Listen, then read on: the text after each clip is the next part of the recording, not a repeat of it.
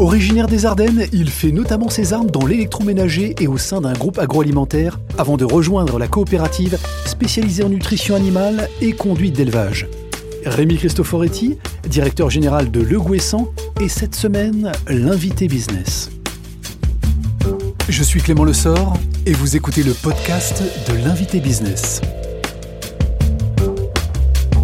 Rémi Cristoforetti, bonjour. Bonjour. Merci d'avoir accepté notre invitation dans le fauteuil de, l'invité business. Merci à vous pour cette invitation. Vous êtes le, directeur général de la coopérative Le Gouessant, coopérative agricole bretonne. Siège social à Lamballe, ça se passe dans les Côtes d'Armor bien entendu. Création en 1964, un effectif de 780 euh, collaborateurs. Vous représentez évidemment les intérêts de 4300 adhérents pour un chiffre d'affaires de 626 millions euh, d'euros. Alors au départ de cette histoire, Rémi Cristoforetti, il faut le, rappeler, c'est important, c'est une poignée d'agriculteurs pionniers qui donnent naissance à la société coopérative. Alors à l'époque, ça s'appelle de l'Urne et du Gouessant, en référence aux, rivières qui traversent ce territoire. C'est d'abord un projet d'hommes qui souhaitent prendre en main leur destin. C'est extrêmement fabuleux. On a relu il y a peu de temps, puisque c'était l'anniversaire euh, de la coopérative, les, premiers conseils d'administration, et on retrouve cette trace euh, très humaine, très, très, très empirique dans la construction, avec une construction qui se fait autour de quelques agriculteurs qui vont s'approcher de, Jean Ruffet, hein, le premier directeur général historique de la coopérative, toujours vivant, mais toujours euh, au-dessus de l'épaule du directeur général actuel pour être sûr que la continuité soit assurée, et qui va euh, structurer cette démarche de coopérative agricole autour d'une activité de conditionnement de pommes de terre. Et on retrouve dans ces premiers moments euh, de, construction de l'accord une vraie capacité à construire en, bricolant un projet entre eux, etc. Ça donne voilà, un, esprit d'entreprise, de, capacité euh, de ces, de fondateurs à saisir de leur destin. Et euh, au sein de, la coopérative, on a toujours cette relation avec les administrateurs et on a par exemple nos anciens administrateurs qui, une fois par an, nous rendent visite et avec lesquels on va partager euh, nos résultats et notre vision stratégique, une forme de continuité et de, passage de témoins permanent qui est, extrêmement important dans la culture du Gouessant. Hum, résultat, vision stratégique, vous, vous l'évoquez, mais aussi valeur de respect, de solidarité, d'ancrage territorial. Comment est-ce que ça se traduit euh, au quotidien et, aujourd'hui justement dans le, management, la, direction que, que, vous incarnez? Euh, C'est avant tout dans une logique très forte de, proximité et, et, pas forcément de, résultats immédiats.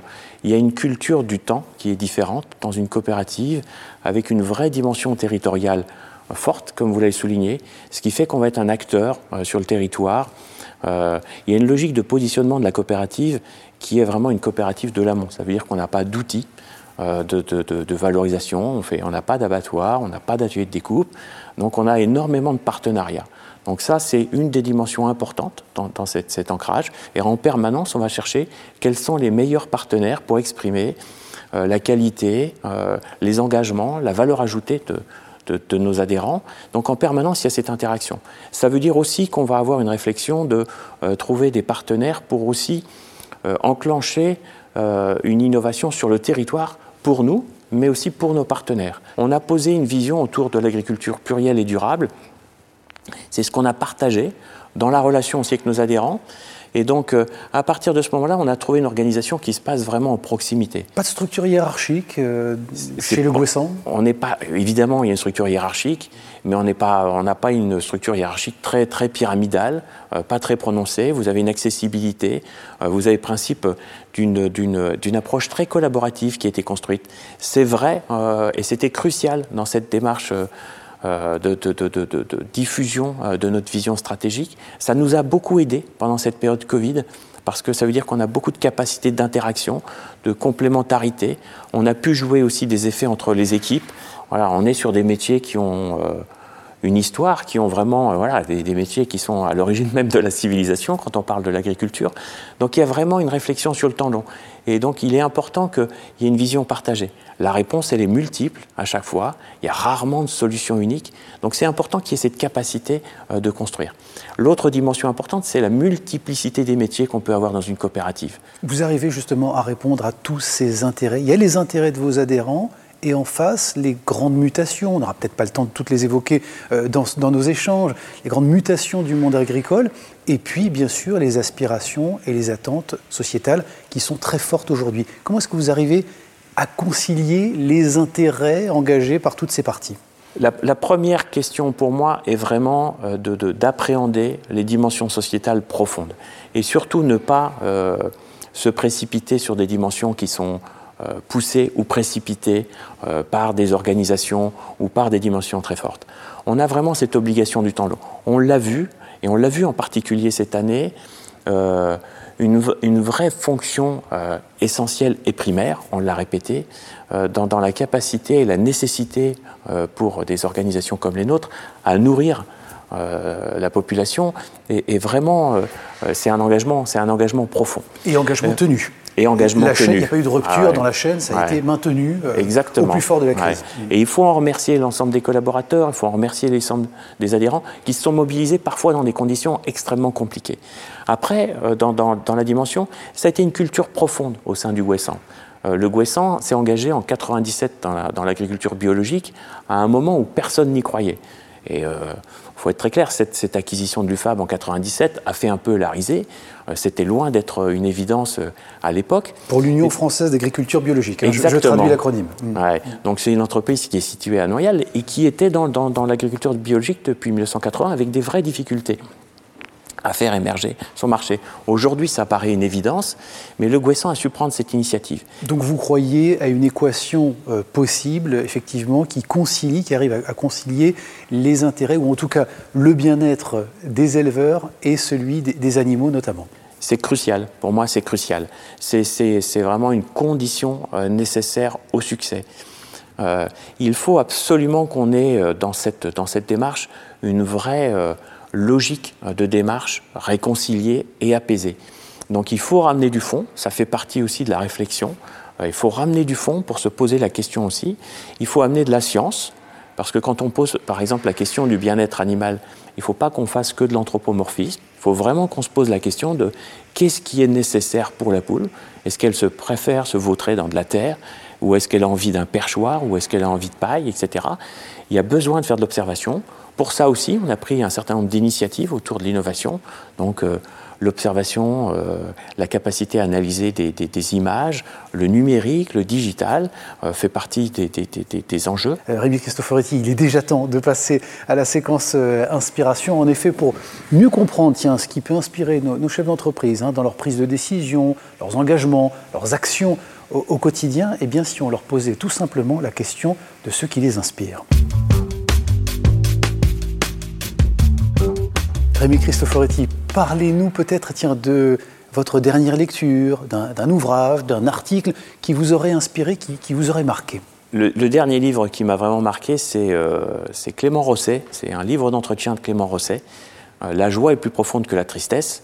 Alors, ce n'est pas un titre qui est, très, enthousiasmant au départ, mais qui est d'une véritable profondeur et euh, qui pose la question de l'ancrage dans le réel et qui a une vraie réflexion sur la capacité à adapter le réel avant tout et de se précipiter dans le réel. Un déplacement, quand ils étaient encore possibles, alors un, voyage professionnel, mais peut-être aussi d'agrément, de, tourisme, qui, vous a marqué, qui vous a inspiré? Alors c'est un renoncement pour un Italien, mais euh, d'origine, de dire que voilà, le plus inspirant pour moi en ce moment, c'est la Russie. Euh, voilà, J'ai mon fils en plus qui a fait des études à Saint-Pétersbourg, ça m'a permis d'y retourner régulièrement dans un autre contexte.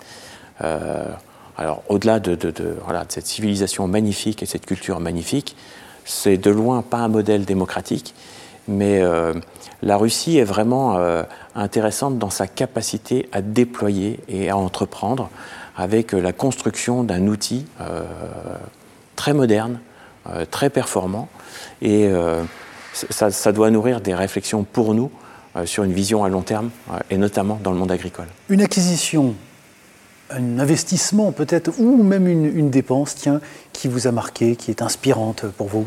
La dernière, alors c'est une petite dépense, hein, c'est une, photo de Douaneau, euh, euh, signée, par le vieux, comme il, euh, comme, comme il aimait à s'appeler. C'est une photo dans un bar, ça doit être une envie post-confinement. Mais c'est une photo de ses gueules. je ne sais pas si vous vous souvenez de cette série, donc de visages très très marqués d'après-guerre avec vraiment une capacité à vous décaler le sens de la beauté.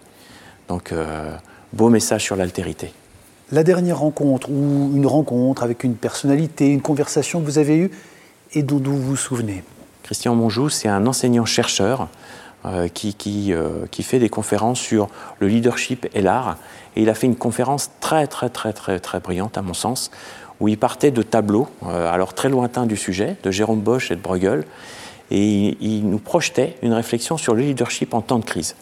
Une réflexion notamment sur un tableau sur la chute d'Icare, qui est vraiment très inspirante. Le dernier très bon conseil peut-être que la vie vous a enseigné, Rémi Cristoforetti C'est le père d'un éleveur qui, devant un peu d'impatience à une situation euh, compliquée, me disait, mais tu sais, les années ont quatre saisons et il faut savoir attendre les quatre saisons. Et chaque année recommence avec un nouveau cycle. Donc euh, beaucoup d'humilité et beaucoup de bon sens qu'on sait reconnaître à ce monde paysan. Bon, tiens, à propos, la, maxime peut-être, ou la devise, ou la citation que vous aimez vous répéter de temps en temps et qui peut guider vos, décisions euh, au quotidien Alors moi, depuis très longtemps, c'est Nequid Nimis, donc un peu de latin, donc euh, rien de trop. C'est euh, et je pense que voilà dans, dans, dans, dans, la situation actuelle et dans le monde d'aujourd'hui, c'est un véritable enjeu. C'est pas de démesure, pas d'excès. À chaque fois, essayer de trouver le juste milieu. Une vraie doctrine, je pense, qui, qui, qui est essentielle aujourd'hui dans une réflexion de durabilité. La création d'entreprises ou l'entrepreneur qui mérite, selon vous, toute considération? Ah, Aujourd'hui, je pense que c'est Marina, euh, une entreprise donc, euh, fondée par Franck Zal, donc, euh, qui, qui, a observé le verre arénicole. Et voilà, c'est, je trouve que c'est passionnant de, de, de, capacité, de créativité, d'innovation, d'engagement. Donc cette réflexion que le verre arénicole vit tantôt dans l'eau, tantôt en plein air, et donc a une capacité à stocker l'oxygène. Et donc aujourd'hui, une de ses applications, c'est les dons d'organes. Donc il est en train de développer son entreprise. C'est long, euh, c'est un travail fastidieux, mais c'est fabuleux, et puis une réussite fabuleuse et une vraie reconnaissance internationale. Pour terminer, Émeric Cristoforetti, peut-être un personnage de la grande histoire ou de votre entourage proche disparu aujourd'hui, mais à qui vous aimeriez parfois pouvoir demander bon conseil ou à qui vous aimeriez, avec qui vous aimeriez euh, converser? Définitivement Camus. Donc euh, voilà, on a beaucoup cité la peste pendant cette période. Mais euh, voilà, le monde de Sisyphe, je pense, serait à réécrire dans le contexte actuel. C'est à relire. Donc, et au plaisir d'imaginer Sisyphe heureux. Merci beaucoup Rémi Cristoforetti, merci d'avoir accepté notre euh, invitation dans le fauteuil de l'invité business. Et puis je rappelle évidemment que vous êtes le directeur général de la coopérative Le Guessan. Merci et au plaisir. L'invité business avec Banque Populaire Grand Ouest et sa banque d'affaires de proximité autochtone.